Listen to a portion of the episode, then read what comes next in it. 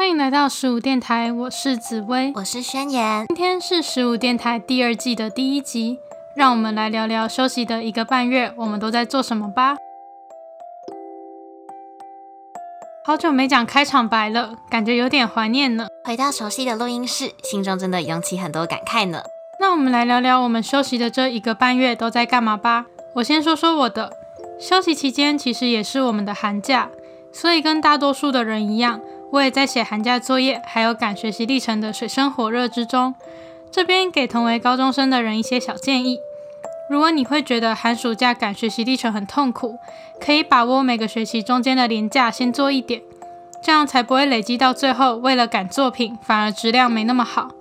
除了这些之外，我跟宣言还有去短期的企业实习，就是那种有薪水的工作，不是营队哦。感觉这个之后还可以做一集来聊一聊呢。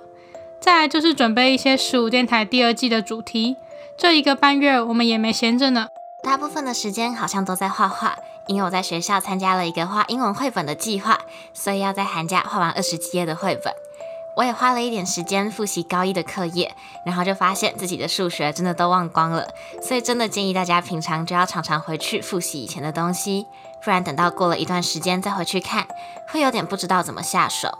除了这些，还有跟紫薇一起去实习，跟做一些 podcast 频道的东西，再加上写寒假作业跟社团，感觉一直忙着，寒假瞬间就过完了。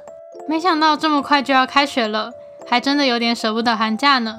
希望大家都有在寒假期间充分的休息，并且领到很多红包哦。不过大家听到这一集的时候，应该已经开学一段时间了，也希望大家在刚开学的时候，这段时间都过得很顺利。电台这次回归已经是第二季了，我们想做一点不一样的改变。第一季的时候，我们有很大的篇幅围绕在影视作品的分享里头，我们也很常讲到记录、日常等等的关键字。所以下一季我们的主题会围绕在。写下专属于你的日常这个 slogan，记录日常是我们一直都很想要做的事情。就像我们在下一集要讨论那年我们的夏天这部剧的时候，我们也有提到，只要记录下平时的生活，都可以累积成对自己很有意义的碎片集。希望可以透过这季节目，录下属于我们自己的声音日记，也跟大家分享我们的日常。而如果我们的日常可以带给你们一点点的帮助，或是激起你们也想要写下日常的想法的话，那就更棒了。当然，原本的影视系列，还有以季节为主轴的聊天系列，十七午后也不会消失。虽然记录日常的内容会比较多，但是我们还是会每隔一段时间就选择我们喜欢的影视作品跟大家聊聊。就请大家敬请期待十五电台的第二季喽！